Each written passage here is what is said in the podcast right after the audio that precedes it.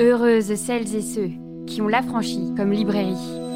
Je vais parler brièvement de ses manières d'être ou de ses manières de faire, de son comportement de livre, peut-être, parce qu'il existe des livres bien élevés, des livres sages, comme il en existe des brutaux, des sales et des punks. Pour ce nouvel épisode de l'Affranchi Podcast, nous recevons Alice Zeniter, à l'occasion de la parution de son ouvrage Toute une moitié du monde aux éditions Flammarion. C'est parti. Bonsoir Alice. Bonsoir.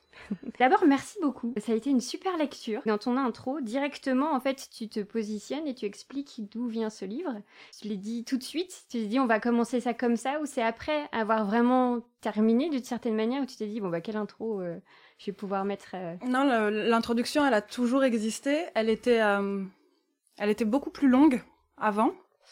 Et, euh, et à un moment donné dans, mes relectures, j'étais euh, j'étais un peu perdue, je pense, dans le, dans le projet. Et je l'ai euh, je envoyé à une amie romancière qui s'appelle Chloé Corman. Et, et Chloé m'a répondu en disant déjà la première chose à faire, c'est que tu vas couper la moitié de cette introduction où tu passes ton temps à t'excuser de ne pas avoir fait un livre qui soit au niveau universitaire. Et à un moment donné, regarde ce que les hommes blancs publient comme essai complètement éclaté au sol sans dire pardon. Donc on va euh, on va enlever ce truc qui commence à dire je suis désolé, j'ai pas bien défini mon corpus, je suis désolé certaines notions auraient demandé à être creusées plus longtemps, il aurait fallu probablement peut-être faire un deuxième tome qui donc tout ça je l'ai enlevé. Euh, et, euh, et, il est resté cette chose qui est qui est de donner une date de naissance au, au livre, mais qui est euh, qui est pas tout à fait exact non plus parce qu'en fait euh, parce qu'en fait les, les, livres ils germent quand même enfin en tout cas chez moi sur des temps tellement longs que euh, leur attribuer une date de naissance c'est toujours un petit peu euh, artificiel. Et puis aussi de dire de dire voilà c'est un objet hybride. Et, et je suis pas à l'aise en fait avec les termes qui existent. Que essai me va pas mémoire me va pas non plus. Et donc donc on n'a qu'à dire que c'est un livre euh, à partir du moment où on dit juste que c'est un livre, je peux le laisser se comporter de manière, euh, de manière beaucoup plus libre. Et c'est ça un peu le, euh, c'est ça le pacte de lecture qui est fait entre, entre les lecteurs et lectrices et moi. C'est ça, et c'est vrai qu'on avait déjà un petit peu vécu euh, une sorte de positionnement comme ça avec Je suis une fille sans histoire et ce ton euh, que tu as de si euh, singulier en fait de mettre beaucoup d'humour dans ce que tu écris aussi, beaucoup de précision, beaucoup de détails et en même temps d'avoir de temps en temps des reculs sur ce que tu écris, ce qui est enfin vraiment très intéressant en fait. C'est, on a vraiment l'impression que tu es avec nous dans la lecture et que ça rythme très bien. Et, et c'est vrai que la forme de Je suis une fille sans histoire, c'est un seul en scène. Donc d'une certaine manière, quand on le sait, on s'attend à de l'oralité, en fait, ce passage-là, euh, à ce qu'on t'imagine le dire à haute voix, ou on pourrait nous-mêmes le lire à haute voix. Mais pour celui-ci, euh, de, ré de, alors je vais pas dire de réutiliser, parce que c'est, je pense, quelque chose qui t'est propre. Euh. Je l'ai vraiment trouvé en scène, en fait. je pense que je me suis beaucoup posé la question pendant des années de avec avec quelle voix on peut faire de la transmission de savoir qui est euh, qui est considéré comme un savoir universitaire et donc euh, comme un savoir livresque, comme un savoir froid, comme un savoir euh, et comment on fait, euh, comment on fait quand on arrive avec euh, ces références-là qui véhiculent du coup leur, leur propre part d'intimidation et donc d'exclusion, et comment voilà, comment on peut les partager en trouvant une voie qui soit autre, un mode de transmission qui soit pas la verticalité écrasante de la posture professorale vers les ignorants et ignorantes, et finalement je crois que voilà, je l'ai vraiment trouvé quand avec Je suis une fille sans histoire, je me suis dit je vais le faire par la scène parce que euh, en mettant euh, euh, mon, mon, corps en jeu et, et, toutes les postures qui vont avec, bon, notamment voilà ce grand foutoir que sont mes mains quand je parle qui montre bien que toutes les questions que j'aborde, elles sont, enfin, elles, elles m'habitent réellement, que c'est un truc qui traverse tout le corps, mais aussi les modulations de la voix qui permettent en fait de faire, qui permettent de faire des apartés, qui permettent qui, oui, qui permettent de trouver d'autres, euh, euh, tonalités. Enfin, par exemple, euh, pendant très longtemps, moi, j'ai eu,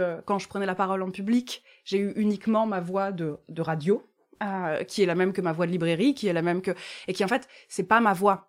là, je, je la maintiens au plus bas possible dans la gamme de ma voix, mais sinon, en fait, moi, j'ai tendance à partir très très facilement dans les aigus, et, et j'ai la voix des petits garçons dans les mangas japonais, quoi.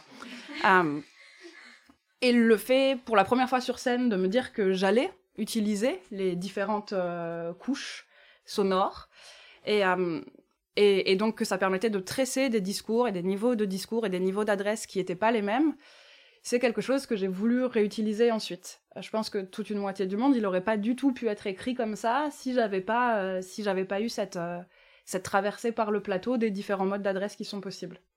C'est super intéressant. Tu as un parcours d'études qui est dans les lettres et dans le théâtre. Et c'est super beau, en fait, de voir que c'est des choses qui se sont un petit peu fusionnées, en fait, dans euh, toute une moitié du monde, une autre chose que l'on retrouve, c'est les notes de bas de page, et tu les expliques aussi. Enfin, on, comprend euh, pourquoi, en fait, dans le déroulé de ton livre, euh, elles arrivent et pourquoi, à qui tu les prends, etc. Puisque ce qui va faire tout ton livre, c'est ton parcours de lectrice. Ça va vraiment être ça, c'est comment les livres t'ont habité, t'ont changé, t'ont bousculé, sont juste passés et n'ont pas fait grand-chose, ou en tout cas, ce que ta vie est devenue grâce à la littérature et de se dire que ce petit endroit-là, qui est quand même, euh, enfin, très enthousiasmant en fait. Tes notes de bas de page, elles sont excellentes. On retrouve comme ça les mises en abîme en fait de, ces différentes couches dont tu parlais tout à l'heure. Dire, je peux être à différents endroits de parole et j'investis jusqu'à la note de bas de page. Je vous lâche pas jusqu'au bout en fait. C'est encore une fois quelque chose que tu as découvert avec Je suis une fille sans histoire. J'avais commencé un peu avec euh, comme un empire dans un empire, mais euh, ça, ça dérangeait un peu mon éditrice. Euh, c'est-à-dire qu'elle me disait il y a, y a, une partie des il y a une partie des notes de, de enfin en fait les, les notes ont pas du tout le même statut. Il y a une partie qui pourrait être basculée dans la narration. Euh, directement dans la narration parfois, entre parenthèses à d'autres, et puis il y a une partie où c'est vraiment des écarts, et du coup, euh, je sais pas quoi faire avec ce double statut des, des notes de bas de page, et donc euh, j'en avais éliminé une, une immense partie, et puis et puis quand j'ai fait Je suis une fille sans histoire, ça me paraissait, euh, voilà, ça me paraissait être une évidence que pour euh, travailler ces, différents changements de ton, il fallait que je travaille sur euh, sur ce qui est censé être du paratexte, mais donc pour pour donner différents statuts au, au passage du texte. Et, et quand j'ai fait quand j'ai fait toute une moitié du monde, il y avait vraiment ce truc, donc c'était mon, éditrice de Flammarion qui était déjà l'éditrice de Comme un empire dans un empire, et je lui ai rendu un manuscrit qui était tellement saturé de notes de bas de page que je me disais, elle ne peut pas me demander de les couper. Le truc est intrinsèquement euh, une partie du processus d'écriture. Et donc non seulement elle m'a pas demandé euh, euh, de les couper, mais en plus elle m'a dit, ok, il va falloir qu'on réfléchisse à quelle police on utilise pour les notes de bas de page parce que euh, avec la note de bas de page qui est uniquement de la référence bibliographique vient aussi ce, fait qu'elle soit vraiment en tout petit. C'est quelque chose euh, euh, sur lequel puisque je vieillis, on s'esquinte les yeux en essayant de les lire. Et donc, donc là, il y avait voilà cette idée de, on les grossit pour qu'elles soient faciles à lire. En même temps, il ne faut pas qu'elles soient l'équivalent du corps principal du texte parce qu'il faut quand même que ça garde ce, ce côté petit chemin de traverse. Et donc, on a vraiment travaillé l'objet livre aussi pour, euh, pour leur donner une place. Ouais, ça fonctionne super bien. Euh, le premier chapitre, c'est en effet euh, toute une moitié du monde. Donc là, directement, on retrouve quand même les thématiques que tu abordes dans Je suis une fille sans histoire, donc qui est ce principe qu'il y a toute une moitié du monde qui ne fait pas partie en fait des récits. Dans quelle mesure en fait tu as eu besoin de revenir dessus? Parce que même si c'est pas exactement au même endroit, je suis une fille sans histoire, c'est vraiment tu désinques euh, Aristote et euh, la façon de raconter les histoires, mais ici d'une certaine manière, tu t'es dit que tu allais prendre le prisme de tes lectures pour un petit peu mettre en avant, enfin montrer en fait euh, très concrètement qu'il n'y a pas d'héroïne de vraies héroïnes en fait dans la littérature que tu aurais lu euh, pendant euh, les 25 je crois premières années de ta vie quelque chose comme ça ou en tout cas euh, les 25 ans où tu as le plus lu?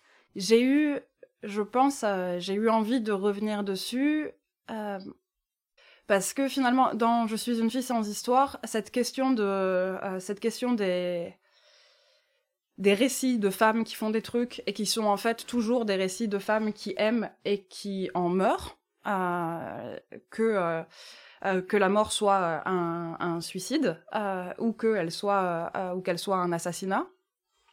finalement, c'est c'est quelque chose sur lequel je passais très vite et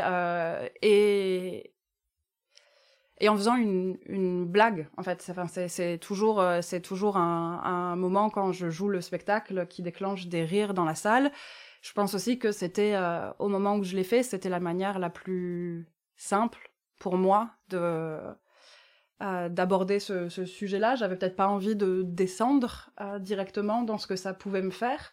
Et là, la question, c'était ça, puisque, euh, puisque je parlais vraiment du point de vue de lectrice, la question, c'était qu'est-ce que ça m'a fait et comment ça m'a construit comme femme, finalement, d'avoir très très peu accès à des personnages de, de femmes qui disposent d'une agentivité et, euh, et à avoir en permanence accès à des personnages de femmes qui meurent. Euh, et, en fait, cette, euh, cette fréquentation d'un abattoir, si on veut un peu dramatiser les, les choses, ça a forcément eu un effet sur moi. Euh, ça agit comme euh, ça agit comme une mise en garde, mais comme euh, comme d'une certaine façon on nous dit bah oui le petit chaperon rouge c'est un conte dont la moralité est jeune fille ne, sortez pas toute seule, ne parlez pas aux inconnus, ne enfin ne vous détournez pas du chemin que maman vous a vous a indiqué etc etc et donc et donc forcément, voilà, le fait de se dire, il n'y a pas en fait, déjà, il n'y a, pas de femme avec d'autres enjeux que euh, euh que celui-là dans la, bibliothèque avec euh, laquelle j'ai grandi. Donc forcément, ça m'amène à une hiérarchie des relations sociales dont j'ai eu du mal à me débarrasser ensuite. Et notamment donc la question de la question des amitiés féminines qui sont traitées en fait comme des pis-aller en attendant qu'arrive la seule relation qui donne un sens à l'existence et qui est la relation d'amour entre un homme et une femme. Donc euh, euh donc voilà, c'est quelque chose, c'est quelque chose qui, qui forcément nous, nous modèle. Il y a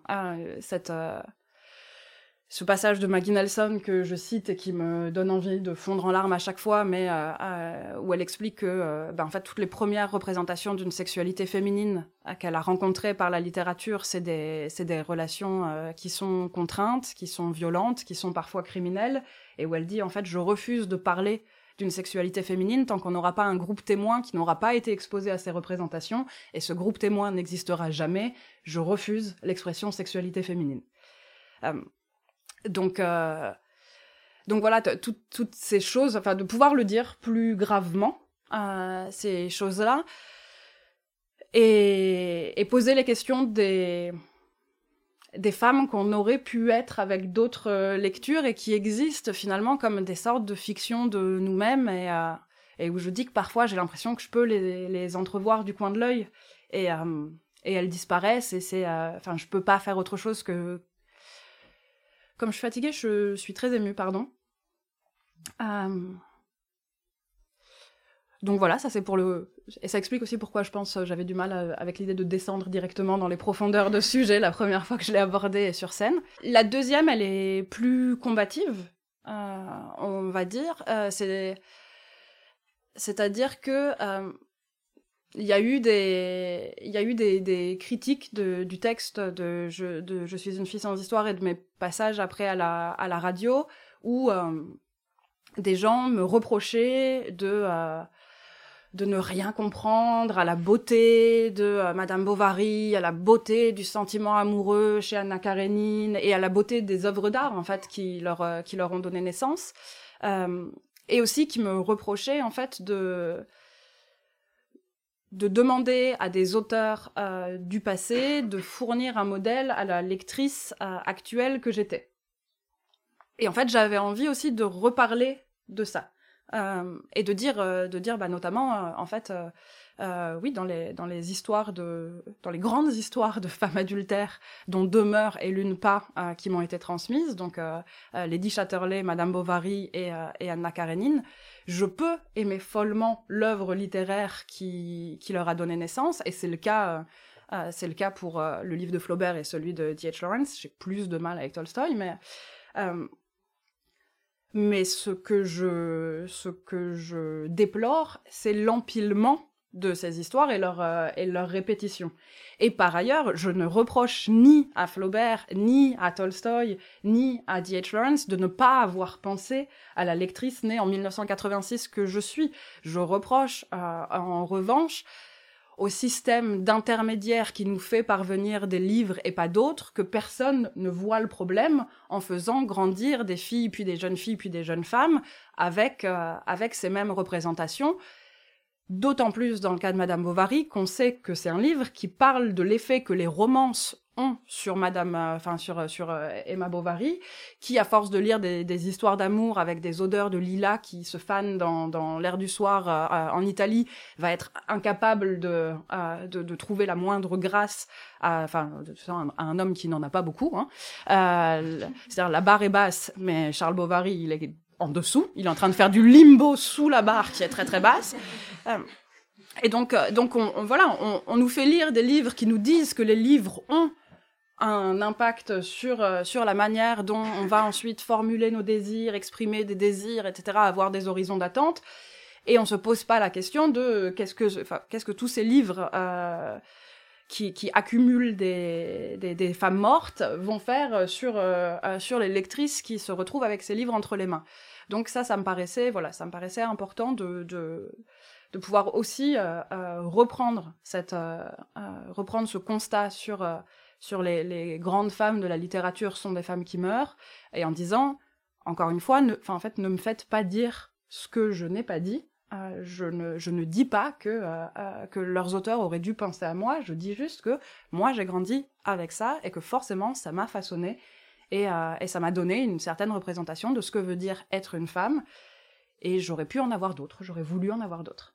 Ouais, et en même temps, je trouve que t'es quand même sympa. Enfin, t'es es super sympa avec eux. On nous a privés de modèles, en fait, pour exister. On a dû faire avec le fait que c'est les hommes, dans les livres qu'on lisait, qui avaient les rôles les plus aventuriers, qui avaient les fins euh, plus ou moins heureuses, euh, ou qui, en tout cas, vivaient des choses que nous, en fait, on n'avait pas l'occasion euh, de vivre. Après, bon, ça a donné euh, comme euh, pour beaucoup euh, de personnes minorisées, la faculté de se projeter, hein, d'avoir ça. Apparemment, c'est un talent que nous avons, n'est-ce pas? Mmh. Mais parce qu'on n'a pas eu le choix. Et donc, tu, tu nous parles à ce moment-là aussi du male gaze. Et là, on est vraiment en train de parler de ça, c'est-à-dire ces, ces hommes qui ont eu toute la place en littérature ont créé en fait une vision de la femme en littérature. Enfin, ils ont créé vraiment sous leur regard des personnages qui n'existaient que par leur regard. La question que tu poses à ce moment-là, euh, enfin, non, c'est pas celle que tu poses, mais c'est celle qu'on te pose, que beaucoup de journalistes posent, c'est euh, mais vous vous identifiez euh, à quelle héroïne de la littérature? Et là, ben en fait, bah, il y a un silence en fait, parce que toi, spontanément, tu réponds qui? Je bégaye que la liste de mes lectures, en tout cas avant une, une, ouverture et une recherche hors des classiques qu'on m'a mis dans les mains. Euh, c'est une liste de femmes kidnappées, pendues, séquestrées, euh, empoisonnées, jetées sous des trains, noyées, euh, poignardées, etc. Et donc la question de à qui je m'identifie, bah à personne. Euh, je, mm. je préfère pas, voilà, c'est ce que je dis, je préfère pas tel kidnappé à tel pendu. En fait, je, je préférais autre chose. Euh, et je voudrais revenir sur le fait que tu disais que j'étais plutôt sympathique avec avec ces auteurs et plutôt calme parce que je crois qu'il y a une division du travail engagé euh, et que ma place à moi, elle est pas dans le, elle est pas dans le coup de poing. Euh, D'abord pour des questions de de limites personnelles. Euh, j'ai pas en fait, euh, j'ai pas la puissance de déflagration d'une Solanas. J'ai pas, tu vois, j'ai pas cette cette capacité à à créer quelque chose euh, euh, qui, qui produise le choc et puis euh, et puis et la et la réflexion ensuite. Et et j'ai tendance aussi à me dire que j'ai j'ai acquis un certain un certain capital sympathie dans les dernières années qui qui fait que peut-être je pourrais par surprise sur un malentendu réussir à convaincre un homme de droite. Mais en approchant un peu à, pas de velours comme ça. Bon, en fait, ça foire à chaque fois. Hein. Les, critiques de Beck BD le montrent. Ça ne, ça ne marche pas, quoi. Genre par surprise, que dalle sur un malentendu, jamais.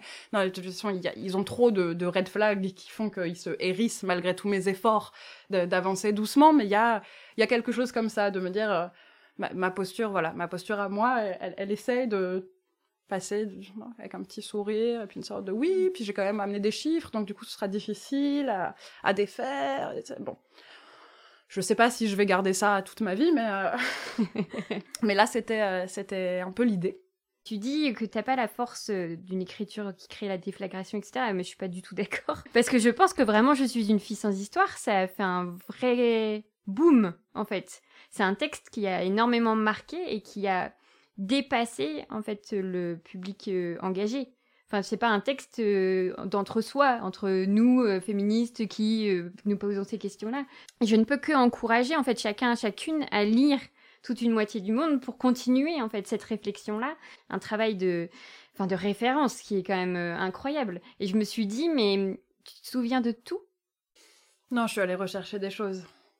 Ah, quand même. Après, j'ai j'ai eu une enfance et puis une adolescence où j'ai énormément relu. Euh, parce que. Euh, parce que. Euh, bah, en fait, les livres n'étaient pas non plus si nombreux chez moi. Et puis, et puis, je lisais très vite. Et donc, il y avait. et puis, beaucoup, beaucoup des livres que j'avais venaient de la bibliothèque. Et donc, à un moment donné, il fallait les rendre. Et donc, il y avait aussi un peu ce truc de les finir et puis de les relire, parfois directement. Euh, pour essayer d'en garder le plus possible avant de devoir les, les rendre à la bibliothèque. Et, euh, et donc, euh, mes, mes, lectures d'adolescente, elles, sont elles sont en fait probablement plus présentes dans mes souvenirs que les livres que j'ai lus plus tard, mais plus proches dans le temps, et que, et que j'ai lus qu'une fois. Et, et qui plus est, je pense que, puisque du coup, le fait d'avoir dû rendre tous mes livres jusqu'à jusqu'à ce que j'ai assez d'argent pour pouvoir en acheter et les garder, donc euh, donc euh, quoi, jusqu'à mon prix inter, en fait.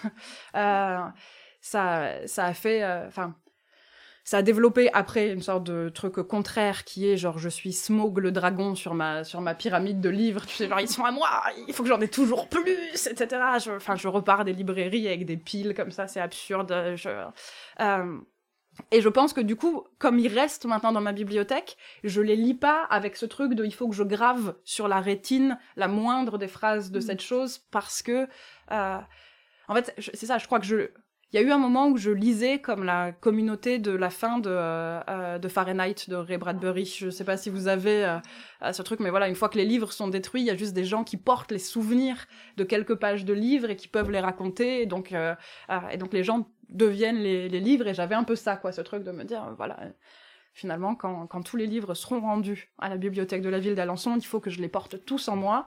Et maintenant que je sais qu'ils vont rester sur les bibliothèques et que j'aurai juste à sortir de ma chambre pour aller me servir dans le couloir, je lis plus sereinement, mais du coup, je garde moins de souvenirs. Là où j'ai trouvé, euh, et je vais me permettre de filouter un petit peu l'ordre de tes parties, tu nous proposes un parcours de lecture dans tes parties, super intéressant, toi lectrice, toi autrice, qui sont en face de toi, quels sont les hommes euh, auteurs. Puis tu reviens euh, à un endroit qui, que j'affectionne particulièrement, qui est la fiction. J'ai l'impression qu'il faut un petit temps avant de se rendre compte ce que ça veut dire aussi politiquement, on va dire, de vouloir s'échapper comme ça euh, dans un livre. Et je pense que pour moi, c'est arrivé très vite parce que ce que je raconte aussi un, peu brièvement dans, dans, toute une moitié du monde, c'est que j'ai expérimenté des modes de lecture euh, collective qui sont dus au fait que je viens euh, d'une d'une sororie où on est euh, très proche en âge, donc on lisait les mêmes choses. bibliothèque oblige, on devait les lire en même temps ou en tout cas sur un temps très rapproché avant de les rendre. Donc en fait, on se volait les livres les unes aux autres et et puis, voilà, pour lire un chapitre ou deux avant que la juste propriétaire vienne le récupérer, reprenne la lecture et tout ça. Ce qui fait que j'ai beaucoup avancé avec mes sœurs, quasiment au même pas qu'elles, euh, dans, les, pays de la fiction qu'on explorait. Et donc euh, cette, euh, cette conscience que les, frontières, elles sont en réalité poreuses, et que c'est pour ça aussi que c'est, en fait que c'est pour ça que c'est important de, de, parler de, de, de ce qu'on trouve dans les fictions et de, euh, et de, de, de ce qu'on aurait voulu y, trouver d'autres. C'est parce que c'est pas justement, c'est pas quelque chose qui reste derrière la couverture des livres, c'est quelque chose qui va, euh, qui va tout le temps passer d'un monde à l'autre. Et là, en l'occurrence, on le voyait bien, quoi. Avec mes sœurs, euh, ben, on, lisait les livres et puis en fait, euh, on en parlait euh, et puis, euh, et puis si euh, ma grande sœur reprenait le livre parce qu'en fait c'était elle qui l'avait emprunté, et ben moi quand j'allais me coucher, je me racontais des histoires possibles de la continuation du livre que je pouvais pas avoir. Et puis et puis comme je m'ennuyais, je m'ennuyais beaucoup à, à l'école. Je m'ennuyais beaucoup en fait. Je suis une enfant qui, je suis une enfant qui s'est beaucoup beaucoup ennuyée. Dans, dans, ouais, à peu près partout, en fait, en, réalité. Euh, et, euh, et, la seule manière que j'avais de, de, sortir de mon ennui, c'était de, c'était de me replonger dans, dans des fictions. Ça me, euh, ça me, oui, c'est, ça, m'arrachait à, à, ma stase présente et, euh, et donc je voyais bien quoi que les, mondes coexistaient en permanence, que parfois euh, un prof me, m'interpellait et que je devais re-rentrer dans mon corps de collège ou de lycée et puis après je repartais directement dans l'histoire que j'étais en train de me raconter, etc. Et donc euh, oui, la, la, la, compagnie des personnages, la, la manière, euh, la manière dont encore une fois, enfin en fait je euh, je voyais bien aussi, euh, euh, pareil, c'est le, le, comme je lisais avec mes sœurs, on, on avait cette, euh, cette tendance donc soit à se à s'attribuer les personnages qu'on pouvait être dans l'histoire, soit à s'attribuer les personnages qui pouvaient être nos amoureux. Et et du coup se créer une hiérarchie des personnages et en fait tu commences à avoir des tu commences à avoir des structures narratives de manière très claire quand tu fais ça même à 8 ans, c'est-à-dire tu vois bien qu'il y a des personnages qui sont là uniquement euh, comme, euh, comme procédé narratif ou qui sont là uniquement pour être tués au second acte de l'action. Ou, euh, et voilà, et donc à partir du moment où tu dis, bon, bah, comme on était, voilà, tu, papa ours, maman ours et bébé ours, quoi, avec les, trois sœurs. Tu vois, ma grande sœur, la plus puissante, avait donc le droit au meilleur personnage et au meilleur amoureux. Et donc, tu tu t'analyses un peu pour voir euh, qui est ceci et donc euh, qui a le plus d'agentivité, qui a machin, qui euh, euh, qui est le plus original.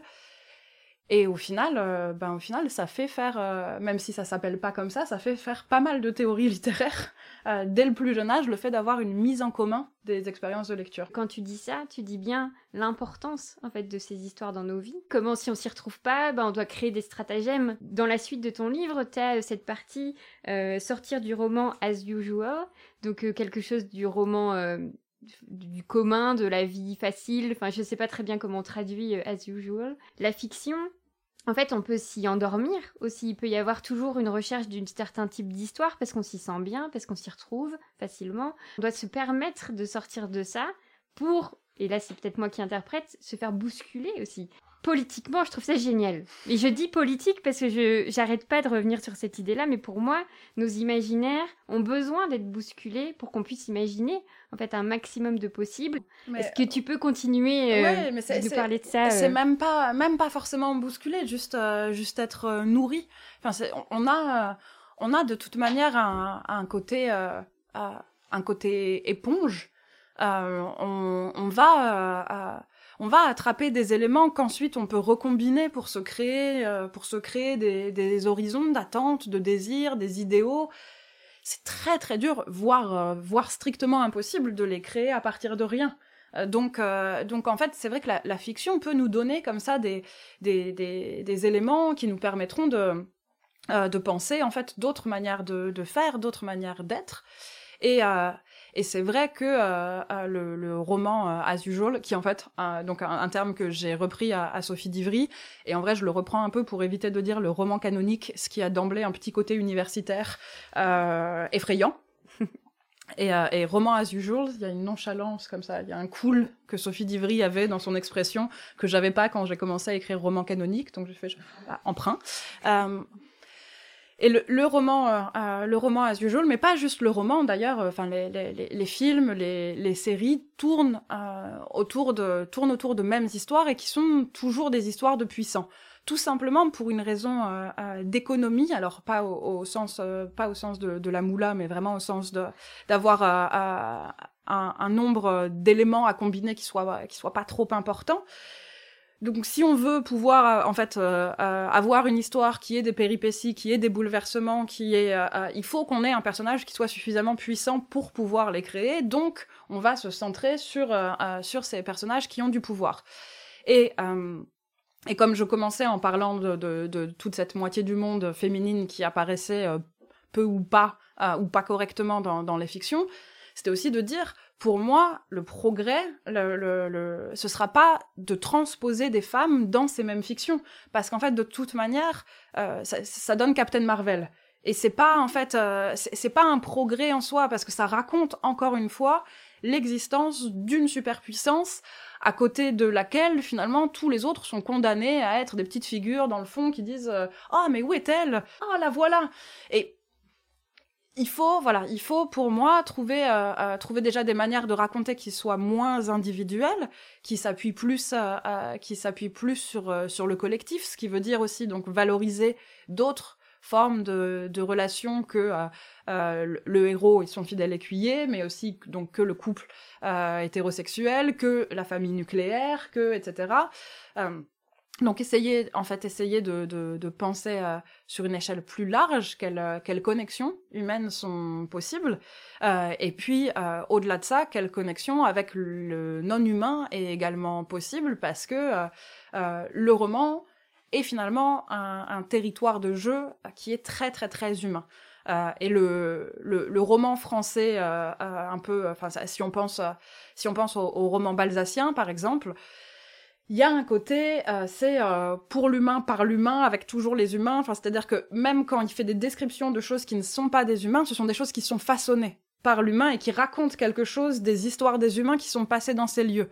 C'est le, le buffet il a été fait par telle personne qui machin, il porte les marques de cette classe sociale, de euh, euh, ce passage dans la pauvreté qui fait qu'on a arrêté de lui mettre une couche de vernis, puis on n'a pas réparé son pied qui est comme ça.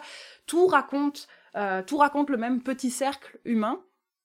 Et c'est vrai que une des une des, intuitions que j'ai, c'est que c'est qu'une des choses qui, qui a rendu possible la, crise écologique qui en fait a, commencé a, commencé il y a bien longtemps, euh, c'est que euh, les choses qui ont été détruites dans les dernières décennies n'apparaissaient pas dans les pays qu'on fréquentait par la fiction.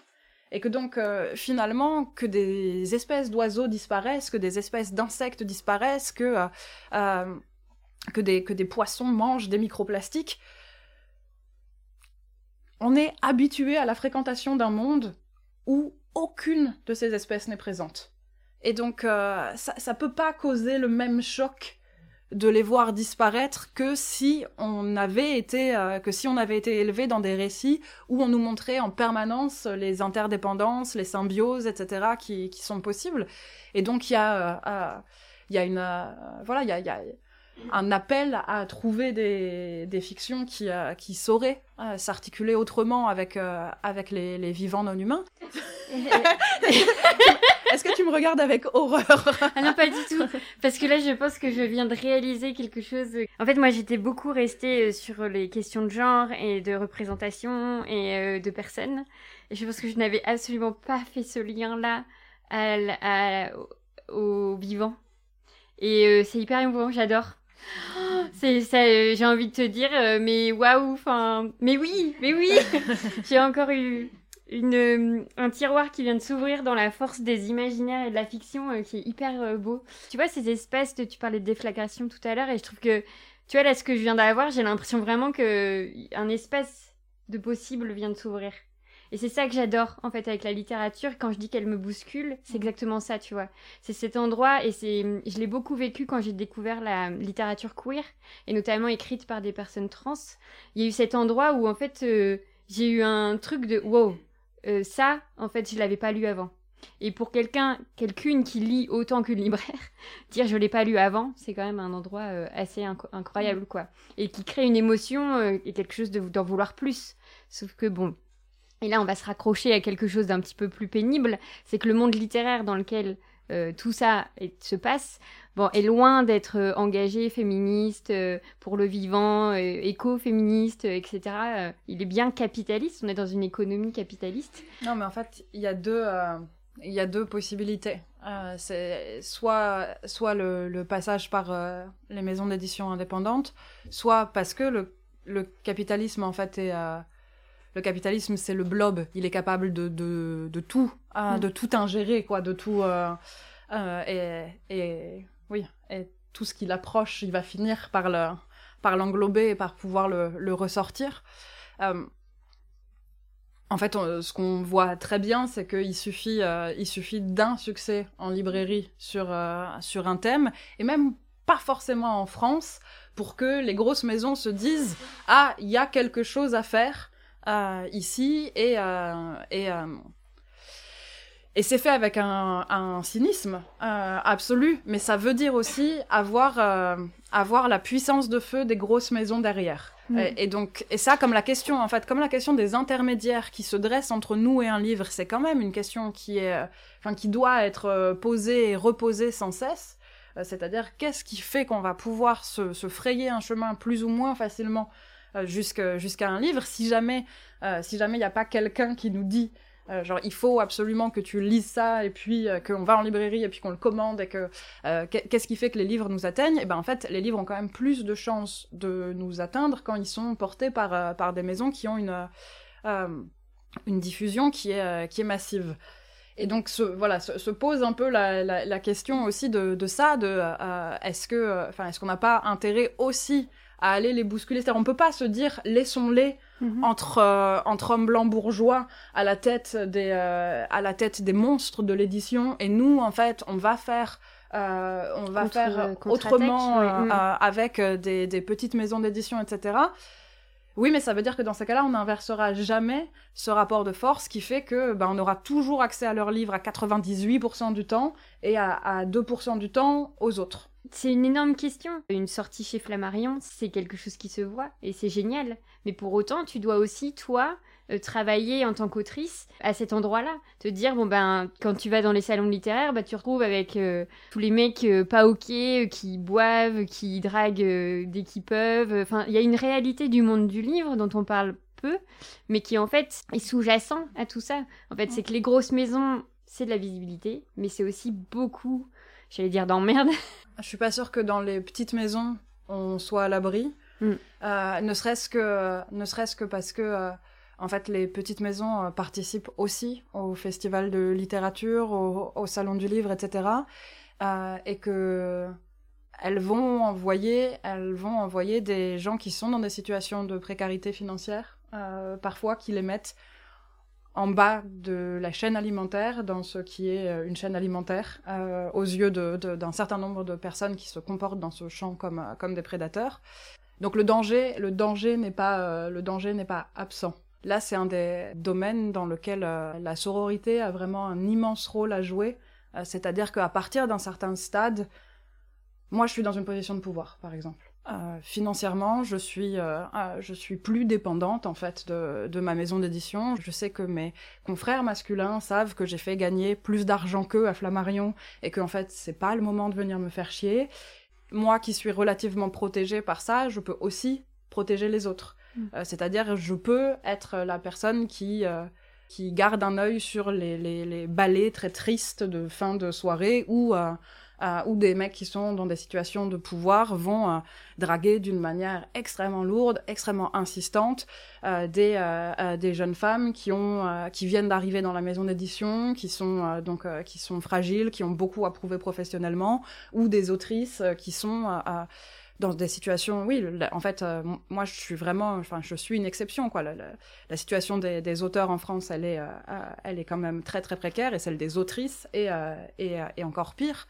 Donc là, je crois que voilà, que c'est pas la question petite maison, grande mhm. maison, c'est que on, en, retombe plus à, que celles qui ont du pouvoir veillent sur leurs sœurs euh, et, on arrivera à s'en sortir. Après, c'est ça qui est aussi très intéressant de ce fait dans ton livre, c'est que tu mets les lectrices en fait au cœur de ces métiers-là aussi, de te rendre compte en fait toi en tant qu'autrice quelle est ta place, ce que tu vis, quelles sont en fait les libertés que tu peux ou pas avoir, etc. En face, tu as tout un paragraphe, euh, la parade virile sur euh, voilà ce, qu'est un auteur euh, français, enfin toute la construction systémique et d'oppression est la même. En fait, c'était important pour moi parce que j'avais remarqué que quand je racontais des histoires de, de rapports de force ou de euh, de harcèlement ou de violence sexuelle dans le monde de l'édition à des gens qui connaissaient pas du tout le milieu, il y avait une, euh, il y avait une profonde déception, comme si euh, pour, pour certains et certaines, il y avait cette croyance que la fréquentation de la beauté, de la littérature et le, le souhait de dédier sa vie à porter la littérature allait produire des personnes euh, qui étaient exemptes de euh, ces rapports de force, de, euh, de, la, de la perpétration de ces violences, etc. Et donc je voulais dire, bah non, en fait, mmh. c'est là aussi, même chez des gens qui peuvent passer leur temps à, à, discourir de Proust. Et l'autre chose, c'était donc justement sur la, sur la représentation des, des auteurs, c'était de dire à quel point donc il y avait cette confusion entre euh, en fait entre les livres, l'œuvre elle-même et, euh, et, la figure de l'auteur et à quel point ce qu'on avait ce qu'on avait comme représentation du génie euh, venait souvent avec une certaine image de l'homme et, de, et de sa puissance, puissance qui n'est absolument pas nécessaire à l'écriture. Euh, et donc, euh, je parle notamment dans le livre de, la figure d'Hemingway et du fait que euh, euh, a répété toute sa vie qu'il écrivait debout, que dans les bonnes journées de travail, il usait sept crayons et que qui plaçait voilà ce, truc-là du, côté du coup d'éclat quoi.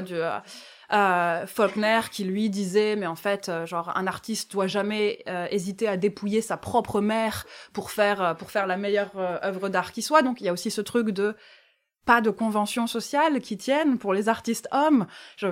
Là, Faulkner, il parle de sa mère, mais ça veut dire aussi on ne s'occupe pas de nos enfants, jamais. On ne tient pas la maison, jamais. Et puis en fait, on n'est même pas, enfin, on n'est même pas sympa avec nos amis, quoi. La plupart, en fait, c'est des, des chiens tout le temps, quoi.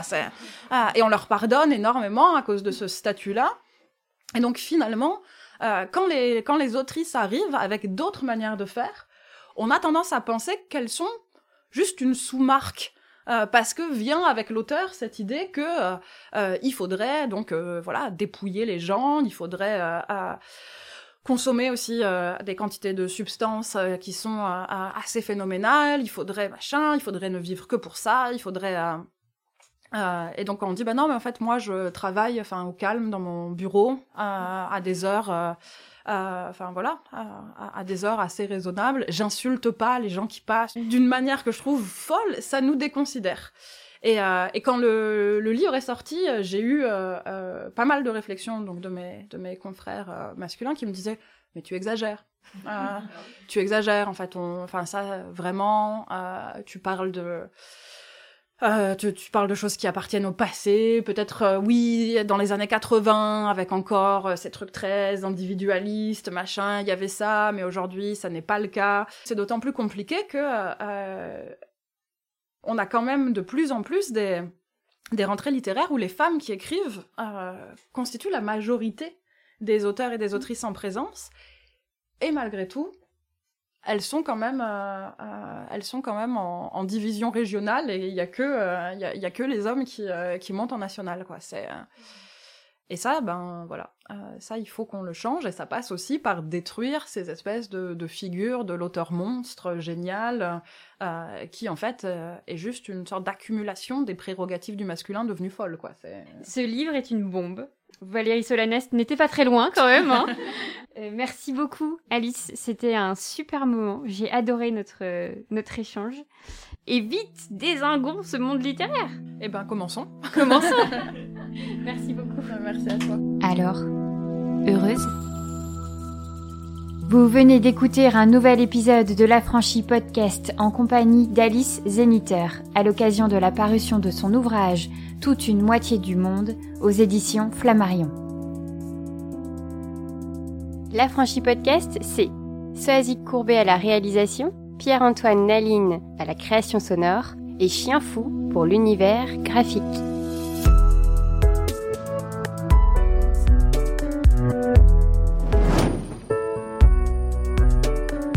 Si tu réalises que la vie n'est pas là, que le matin tu te lèves sans savoir où tu vas, résiste prouve que tu existes avec l'affranchi podcast.